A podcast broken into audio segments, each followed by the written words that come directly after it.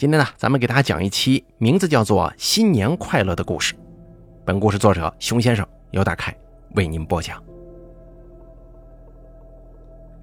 丁建全被人群吞没了，他将铝饭盒夹在腋下，拼命地发出“来份红烧土豆”的呐喊。可是他的声音被周围的腿挡得严严实实，像个尖叫玩具一样。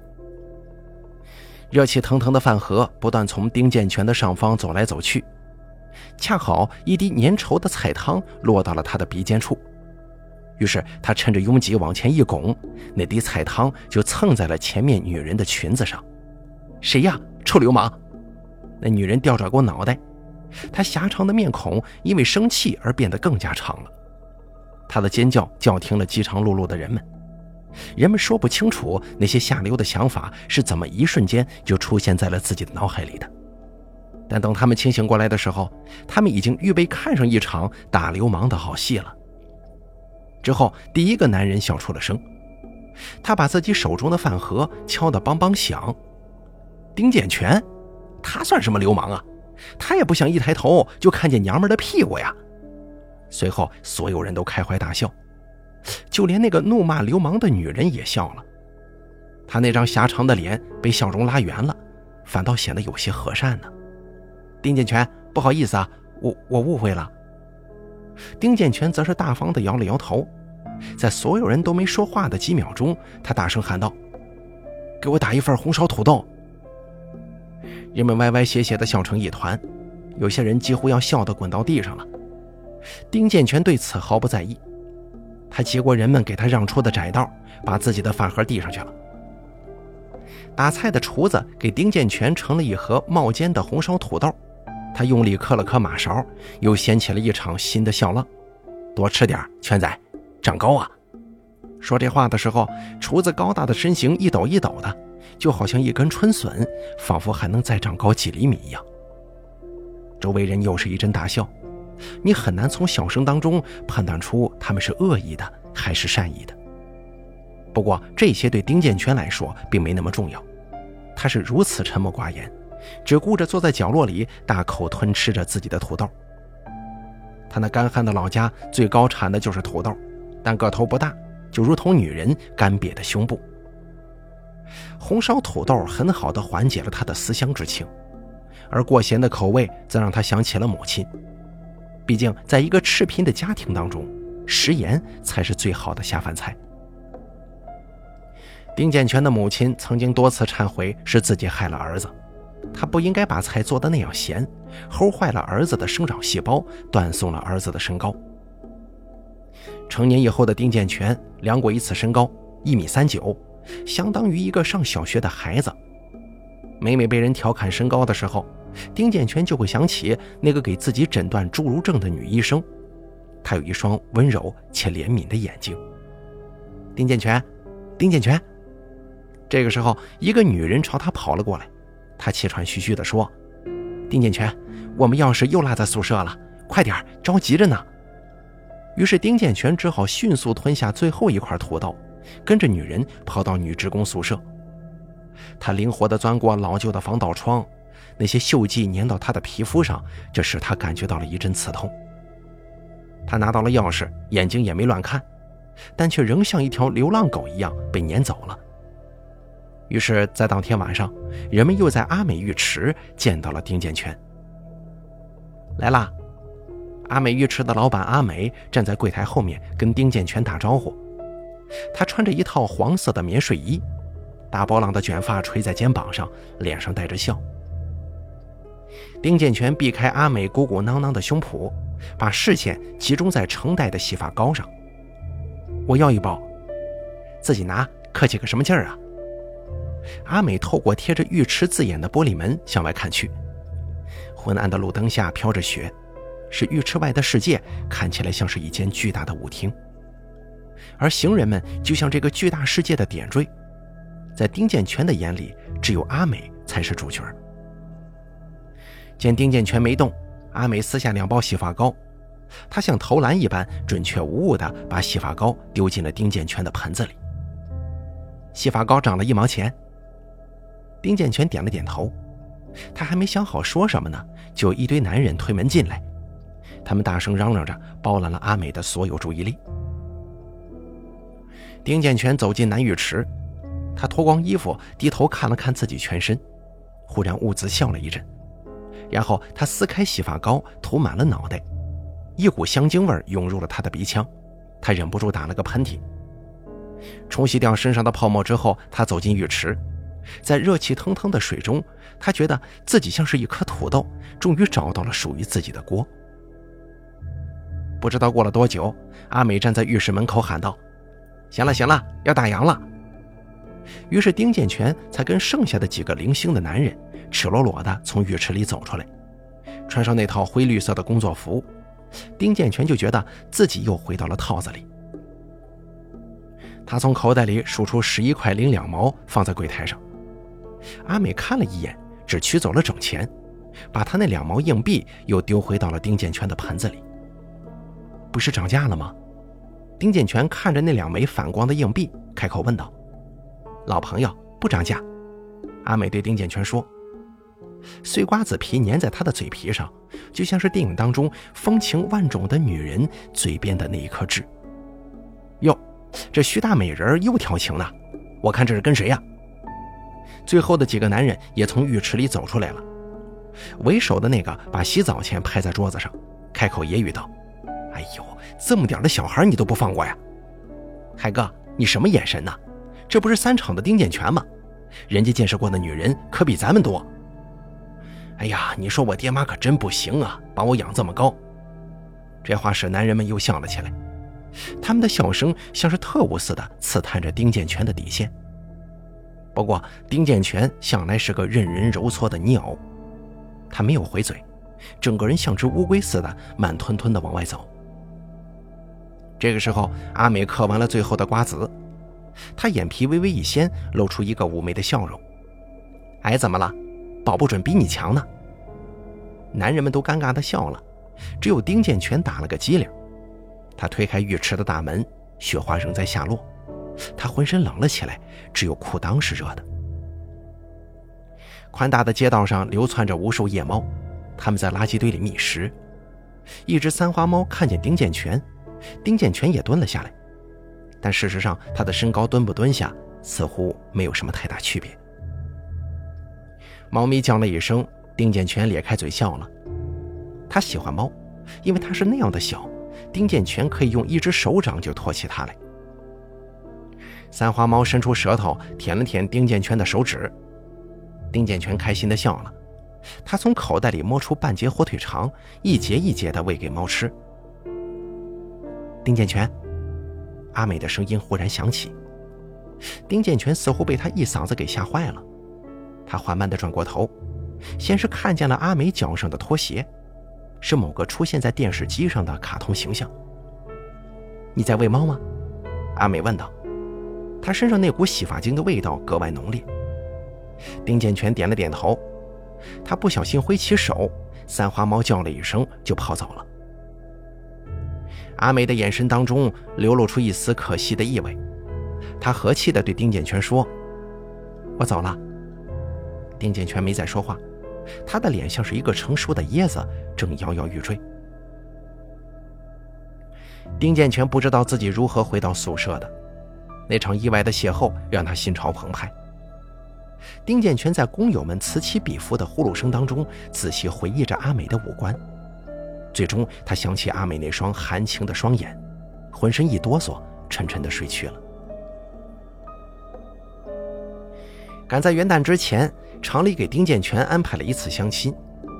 做媒的柳大姐把双方约在了工厂附近的小公园里。丁建全坐在靠近湖边的第三把长椅上，他的屁股轻轻地挨着左边，使双脚踏实落地。不多一会儿，刘大姐就带着相亲的母女来了。但他们并没走近，只见那个妈妈在柳大姐耳边嘀咕了几句，之后就领着闺女离开了。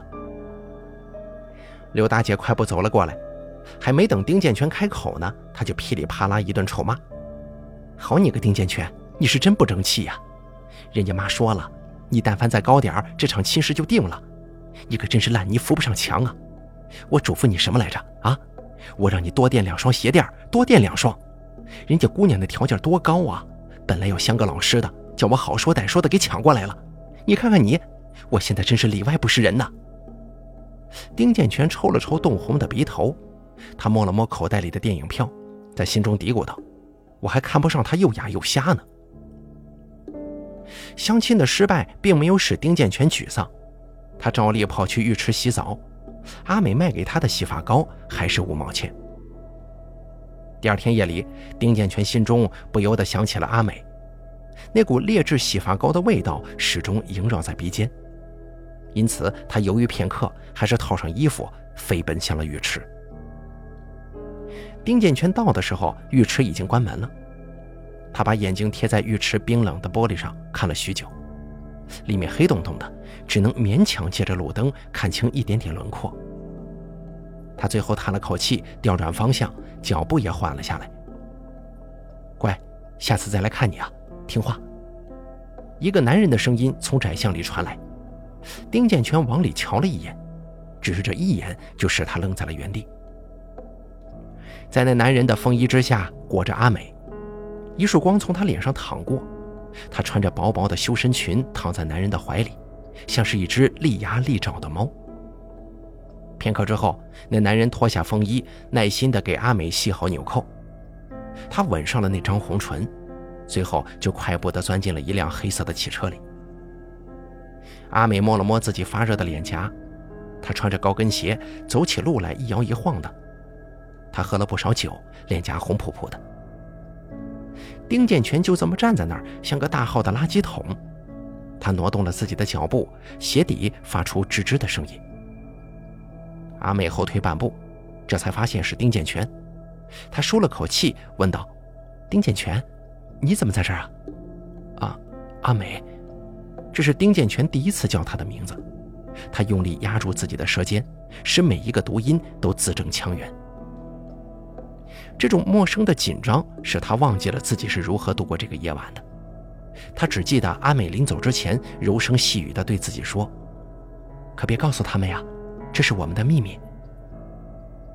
丁建全沉浸在那天晚上阿美的眼睛里，这使他格外心神不宁。他在混沌里浮沉着，直到第三天，他在做工的时候割伤了自己的手。鲜血涌出来的时候，他想起了那天晚上的红月亮，因此在包扎完伤口之后，他鬼使神差地拐到了阿美浴池。然而浴池大门紧闭。这让丁建全的内心升起了一股不好的预感。这种预感使他的内心备受煎熬。他并不想暴露自己跟阿美那些隐秘的故事，他更不希望阿美不被人所在意。他耀眼的如同太阳，能刺痛所有人的心。他在浴池门口站了很久，直到晚霞落地，他浑身僵得要命。一个小孩背着书包从他眼前经过。那孩子的书包上挂着一个铃铛，随着孩子跑来跑去，那铃铛发出响声。丁建全仿佛看到了阿梅拿起首饰盒的样子，也是环佩叮当，因此他擂了擂门，玻璃门回弹了几下。丁建全摸了摸自己的脸颊，终于在当天的傍晚时分走进了附近的派出所，向警察报告了阿美的失踪。站在警察面前的丁建全有些不知所措，他机械地对警察说：“阿美浴池的老板娘失踪了。”那坐在桌子背后的年轻警察抬起头，再压低视线：“失踪？怎么回事？”他都三天没开门了，他从来不会这样的，他每天都会开门的。丁建全是平生第一次踏进警局，他语调尽量压制住颤抖。使人并不能听清每一个字。于是，那年轻警察又耐心地问了一遍。等听清楚丁建全全部的话之后，他才舒展了眉头。他是成年人呢，没准儿去哪里旅行了呢。他真的失踪了，真的。丁建全踮起脚尖，费力地用手撑住桌子。你相信我，信我。在警察疑惑的目光之下，他又蜷起手脚，一步三回头的往门口去，嘴里不住的哀求道：“真的，相信我吧，真的。”丁建全报警之后不久，周围几个厂的人都知道浴池的老板娘失踪了。这个消息如同平地一声雷，激起无数的流言蜚语。这些流言蜚语毫不避讳地钻到了丁建全的耳朵里，就像马蜂一样嗡嗡作响。那是元旦前的一个下午，因为是过节的前一天，食堂里难得给做了几个肉菜，但丁建全却并不买账，他仍旧打了一份红烧土豆，坐在角落魂不守舍地吃着。今天是小土豆，圆滚滚的，就像是他家乡的产物。不远处，一个男人高声说道：“哎，你们知道那个浴池的老板娘吧？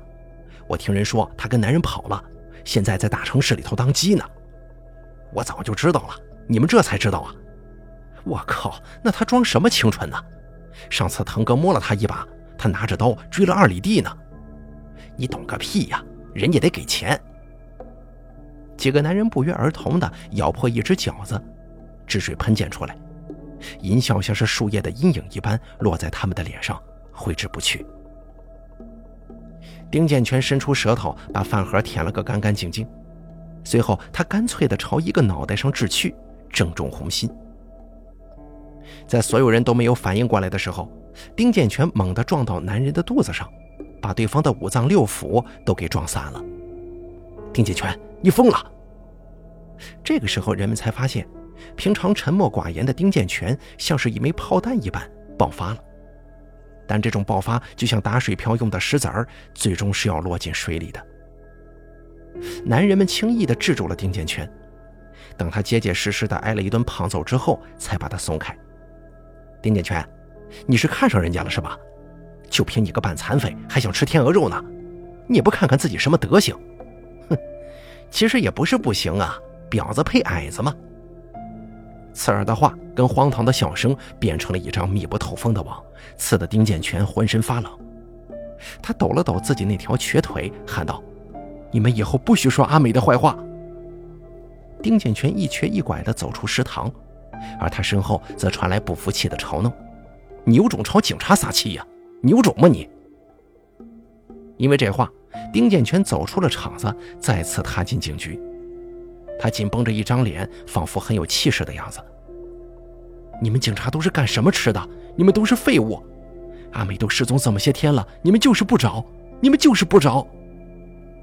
丁建全脸上的血原本已经凝固了，但因为他的大吼，伤口再次裂开，鲜血跟血痂灰暗不明的出现在他的脸上，就像是一道月牙。丁建全一边走一边骂，直到他被抓进审讯室，他才反应过来自己说了些什么。他只在一瞬间就变了脸色，气气哀哀地吐出了一句“对不起”。那年轻警察尚带着怒气，但一旁的老警察却脸色平和，他甚至表露出一丝微笑，这让丁建全的心又落回到了肚子里。你叫丁建全对吧？嗯，我叫丁建全。身体好的健全。老警察的手随意的垂着，这让丁建全想起在厂里看大门的刘大爷。丁建全用一包烟就收买了他。正好你来了，老警察话还没说完呢，丁建全就立刻开口解释：“警官，我真的是急昏头了，我我不是那个意思，我知道你们辛苦，大过节的还不能回家，我我真是真对不起啊。”年轻警察因为丁建全的连声道歉，脸色好转，而那老警察则拿起茶缸，吹了吹表面浮动的茶渣，他脸上仍有笑容。你别紧张，我姓李，他姓张，他是我的小徒弟，这小子呀，就是嘴上吓唬吓唬人罢了，你不用害怕。我呢，有几个关于阿美的问题想咨询一下你，他们可都说你跟阿美走得很近，你最了解她了，对吗？丁建全挺了挺胸膛，但他眼前紧接着浮现出阿美丰饶的胸脯，他又缩了一下肩膀，点了点头。你跟阿美是在澡堂子里认识的吗？嗯，我老去那儿洗澡。年轻警察看了丁建全一眼，又埋头去记笔录了。他的笔尖沙沙作响，像是一条正在游走的蛇。李警官说：“找你来看阿美这个人怎么样啊？”他是好人，大好人，对人好，对东西也好，上心。那你觉得她漂亮吗？她长得长得好看，她眼睛好看，鼻子也好看，是个女人样。很多女人都没有女人样的，阿美不一样，她有样。你跟这个失踪人是什么关系啊？阿美，我跟她没什么关系，我就是常去洗澡。我们老家穷，一盆水要洗脸、洗脚、洗屁股，水浑了也不能倒，要留着浇菜园。我跟她能有啥关系啊？那你很是吃过一些苦吗？女孩子都喜欢能吃苦的男孩，这样的男孩老实，招人喜欢。我要是有孙女儿，准得让你们见上一面。就俺这个条件，你就别笑话俺了。这个时候，年轻的张警官说道：“师傅，他怎么突然说方言了？”李警官说：“说方言怎么了？说方言就不是你服务的群众了吗？”警察同志，你是不是听不懂啊？那俺不说了。行了，你不用管他，你想说什么就说什么。我看了看资料，你是技术入场的吗？不算是。我能入场是我妈的技术好，厂长领着他小姨子到我们山沟沟偷情，两个人在树根下面光着腚呢，我妈还以为是两只大白鹅，上去就把他们逮住了。他们说了会儿话，我妈就让我收拾收拾被窝来场了。哈，三厂倒是祖传的风流啊！你年纪也不小了吧？你妈不着急给你娶个媳妇啥的吗？着急？怎么不着急呀？但人家都看不上我。上个星期，刘大姐给我介绍了个对象，人家屁股都没沾凳子就走了。他们都嫌我矮，但我虽然矮，我啥玩意儿也不缺呀，照样能养个大胖小子，不是？哈哈，你喝水吗？行，喝点也行，我嘴都干了。你跟人打架了吗？你这脸上刮的不轻啊。好喝，我们闹着玩，不算打架。他们传阿美的闲话了是吧？每次碰上这种案子，嘴碎的最多了。阿美不是那样的人，她是个好女人，怎么可能当妓女呢？她她连男人都没有。那你喜欢阿美吗？这个时候，年轻的张警官再次开口道：“你别扭来扭去的，行吗？坐直。”丁建全说：“警察同志，不是我想扭来扭去，是这凳子它坐着不舒坦，它有刺。”老是咬我的腚，张啊，怎么回事？人家是来配合咱们工作的，你态度好点。我态度怎么好啊？师傅问他点事儿，他净撒谎去了。我没有撒谎啊，我妈从小不让我撒谎，我一撒谎，他就用鞋底子抽我，他可狠了，就连歪嘴都能抽正了，可疼了。你还不撒谎？他明明有个男朋友，你知道你不说？我我不知道，你肯定知道。你真当我是吃干饭的？这，警察同志，俺不能说呀，俺跟阿美说好了，不跟别人说的。好了好了，丁建全，你再跟我说说，你跟阿美是怎么认识的？认识？年轻警察的笔录戛然而止，因为丁建全陷入了某种回忆，他很长一段时间没有说话，就好像是掉进了沼泽里，难以自拔。丁建全还记得自己刚进城不久的时候，他不懂得洗澡，只舍得开最小的水龙头搓搓脸上的灰。后来是他同宿舍的工友闻不了他身上的味道，把他拎进了阿美浴池。那个时候还是夏天，阿美穿着椰子绿的裙子，露出一截肩膀。那个时候她的头发又长又直，像是一面水泄的湖。老板娘，赶紧把她弄进去，臭死人了！阿美看了一眼在男人身后的丁建全，他先是愣了一秒，然后和气地笑了。他递给丁建全一个水红色的手牌，八号，第二个的柜子，丁建全正好能够得着。随后他又拿出一个盆子，噼里啪啦地往里面装上毛巾、洗发膏、香皂。你第一次来，什么都没准备，这些给你。见丁建全迟迟没接，他的酒窝更深了。你放心吧。你是新客人，这些东西我都给打折。丁建全虽然接过了东西，但他还是望着阿美的眼睛，那双眼睛是那么的温柔，就像在看一个男人。那是丁建全从未得到过的眼神。也许是因为阿美的眼神，也许是因为浴池热气太足了，丁建全在浴池里昏倒了。等他醒来的时候，他躺在白色的病床上，而阿美像是被人推了一把似的。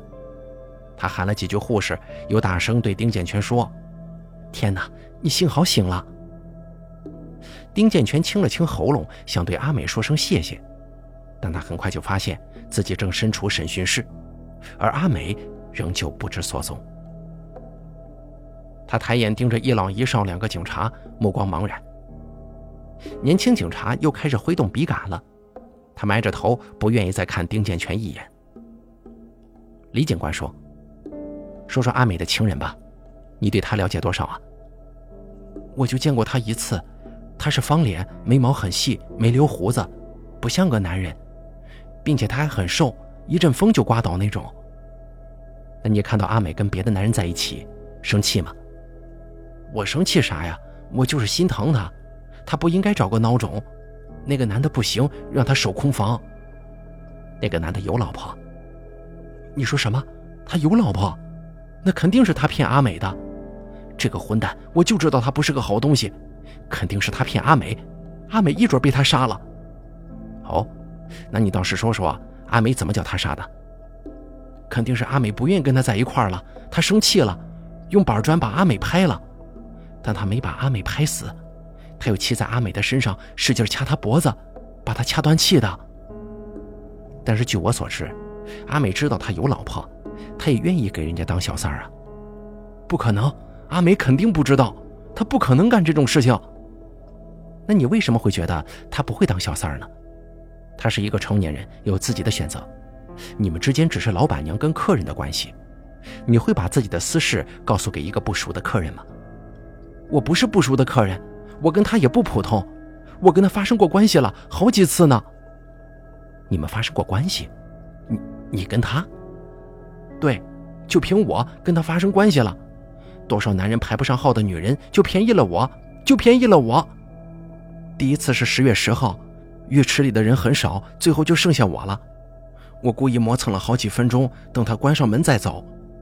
我们两个人走在一条路上，阿美问我叫什么，我说我叫丁建全。他又问我几岁了，我说我二十五。就在这个时候，他摔了一跤，我看见他的高跟鞋卡在路边的石头里了。他敞着腿让我把他扶起来，我发誓我没敢对他有一点非分之想，但是他的眼睛很勾人。我扶着他的胳膊，他的皮肤很烫，就像煤炉子一样烫。我们走到那条没路灯的小巷里，我把裤子脱了下来，他很冷很冷，冷得我打哆嗦。后来又过了一个星期，我躺在他的床上，外面有大太阳，好几次，好几次呢。年轻的张警官又再次说话了：“行了，我们不是来听你的艳情史的。照你这么说，你们俩是地下情人吗？什么情人不情人的，真难听。我们是准备结婚了，等我攒够了钱就结婚。”李警官说道：“他也跟别的男人上床，他没拿你当回事儿啊。”丁建全脑袋里发出一阵晕眩，他被戳中了心事，但他脸颊上的伤口再也流不出一滴血了。他又想起了那天的月光，血一般的粘稠流到他的手上，溅到了他的衣服上。他在审讯室里感觉不到时间的流逝，因此他分不清元旦是否已经到来。他想起自己说好要在元旦前给母亲打个电话，现在这个时候，母亲大概守在村支书办公室，眼巴巴地等着电话响呢。于是他垂下头。一句含糊不清的声音从他嘴巴里发了出来：“我想给我妈打个电话，行吗？”“可以。”老警官拿起自己已经凉透的茶缸，示意徒弟把丁建全带到外面的电话机前。此时外面的天已经黑透了，警察局的灯光更像是一只小萤火虫，点燃了丁建全说话的欲望。“喂，妈，俺今天忙，这才刚倒出功夫来。”你在家怎么样啊？家里好着呢。你在外面怎么样？俺也好着呢。你厂子什么时候休班啊？我不知道嘞。厂长说二十八九就放假了。今年厂子效益好，俺挣不少钱呢。那就好，那就好啊。贱呐，出门在外财不外露，一定得把钱好好收着啊。嗯，我知道，我把钱攒着。等把媳妇领回去孝顺您。行行，正好你三妈给你寻摸了个小姑娘，你过年来家里相相，相中了就好趁着过年要个孩子，俺也好伺候孙子了。妈，不用你张罗，俺有看好的了，她是开浴池的，人可好了，长得漂亮，脾气也好。妈，你怎么就把俺生的这么点儿啊？俺出去给阿美丢人了。对面丁建全的母亲一下子沉默了，话筒里面传来他苍老的呼吸声。丁建全也瞠目结舌的看着玻璃桌罩上倒映着自己的脸，血迹斑斑的，像是一只被打死的耗子。建呐，你今天吃没吃饺子？一月一前得吃饺子收收尾。丁建全一下子捂着脸哭了，他缓缓地抽了几口气，说：“吃了，吃了，韭菜馅儿的。”通话结束之后，三个人重新回到了审讯室。丁建全问道：“警官，有饺子吃吗？”老警察点了点头，他看向自己的徒弟，于是年轻警察就不情不愿地往外走。他瞪了丁建全一眼，丁建全垂下了头。丁建全饿得很了，他想起自己第一次到阿美家吃的就是韭菜馅的饺子，那饺子圆滚滚的，一下子就把他的胃填满了。想到这儿，丁建全把头抬了起来。警官，阿美她爱我，不管她做什么都是爱我。我知道她真的很爱我，她给我做饺子吃，她送给我一套洗澡用的东西，盆、毛巾、搓澡的，她都舍不得多收我一分钱。洗发精，他跟我要五毛，跟人家要六毛呢。他，他还送给我两条他的内裤。这女人都送内裤给我了，她不是爱我是什么？老警察不置可否地看着丁建全。这个时候，年轻警察推门进来，他手里端着一盘饺子，那香气使饥肠辘辘的丁建全的脸上出现了狰狞的神色。给我，我我饿。给你可以，不过你得先交代交代。你怎么杀的阿美？又把她埋到哪里去了？埋了？我我怎么可能伤害她呀？我爱她都来不及呢。虽然她背着我乱搞，但是我原谅她了。快给我饺子吧，我饿坏了。听完丁建全讲话，那老警察夹起一个饺子塞进嘴巴里，一时间，整个审讯室里都是韭菜鸡蛋的味道。丁建全的喉结疯狂地动了起来，他试图站起身子。但是椅子却紧紧地卡住了他，他像是一只发了狂的野狗，嘶吼着，口水从他的嘴里流到了脖颈。哎呀，真香啊，好吃！老警察舒服地呼出一口气，又往嘴里塞了一个饺子。怎么，你还不想说呀？不想说的话，那我可都吃了。眼看着饺子一个接着一个的消失，丁建全的内心像是被油煎了一样。那些饺子仿佛是阿美的爱，很快就要没了。在老警察把筷子伸向最后一个饺子的时候，丁建全大声喊道：“那天，俺看见他跟别的男人乱搞，那个男人亲他了，俺都没亲过他。于是俺问他，他却跟俺说没必要跟我交代。你听听，这叫什么话呀？俺是他男人，俺问问怎么了？虽然说冬天冷，但他也不能给俺扣绿帽子呀。”结果，你猜他又说什么？他说俺是个神经病，说俺是个矬子，是个变态。他这不是欠收拾吗？别的人都能对我这么说，就他不能。哪有女人这么说自己男人的？俺低头找趁手家伙的时候，他就溜了。俺知道他回家得走小树林那条路，俺就往那儿跑。跑了也就有几分钟吧，俺就看见他了。他那个红裙子一荡一荡的，骚死了。正好他蹲下身子弄鞋跟。俺就用石头给他脑袋来了一下子，俺当时没使多大劲儿，他就不喘气了。俺本来想走的，但是俺又一想，他装死骗俺怎么办？俺不就毁了？俺就掐了他的脖子。这个贱女人果然是装的，他的腿蹬了好几下，这才死透的。俺怕叫人家看见，俺就把他就地埋了。当时俺身上都是血，俺就把俺一起埋了。回厂子的时候，俺给看门老头送了包烟，说俺出去嫖了，让他保密，因为俺厂子不让干这些脏事儿。他还笑话俺叫妓女把衣服都扒了，他知道个屁呀！俺能干那种龌龊事儿吗？俺只杀人，不干那档子低级事儿。年轻警官被丁建全无耻的话气的是脸色发白呀！你这都杀人了，还有脸在这当道德标兵呢？但是丁建全丝毫不以为意，他死死地盯着最后一个饺子，给俺吃吧，俺尝尝是不是跟阿美包的一个滋味啊？那老警察把最后一个饺子塞进了丁建全的嘴里。当丁建全大嚼特嚼的时候，老警察掏出了一本日记，读了起来。十月八号，眼看着天冷了，浴池的生意却不咋好，真是愁人呐。晚上的时候，有个小矮子叫人家拎进来了，一看就是个乡巴佬，还在浴池里晕倒了。幸好没什么事儿，要不然还得赔钱，真是晦气。十月十号，那个小矬子又来了，别看他个子小，那花花肠子一点也不少。我摔倒的时候，他直勾勾地盯着我的大腿肉看。男人都色，这句话一点也不假。我又想那个冤家了，不知道他能不能应付得了家里的母老虎啊。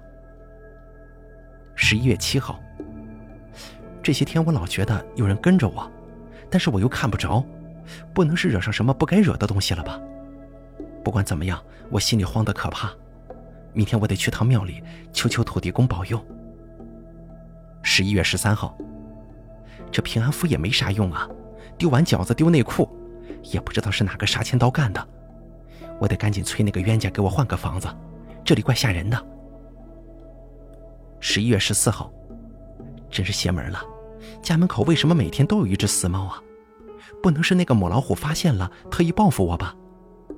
最近我总是昏昏沉沉的，回家一沾枕头就睡着了。明天一定去检查身体，希望一切顺利。十二月二十三号。明天那个冤家终于要来了，我可想他想的不得了。那矬子还约我明天看电影呢，他也不撒泡尿照照自己，癞蛤蟆想吃天鹅肉，真是够恶心的。你你这是念啥呢？丁建全用舌头贴着牙，发出一阵滋滋的响声。这是阿美的日记。哦，丁建全脸上没有什么特别的表情，他的语气甚至是很随意的。这是有人骚扰他呀。你们警察不管吗？当然管了。年轻警察拍案而起，他怒视着丁建全，却不成想丁建全却换了个舒服的姿势，闭上了眼睛。那你们就赶紧管管吧，天都好亮了，我得睡一觉了。阿美还等着俺呢。哦，对了，明天不就要过年了吗？新年快乐呀！好了，咱们这个叫做“新年快乐”的故事就给大家讲到这儿了。感谢您的收听，下期节目不见不散。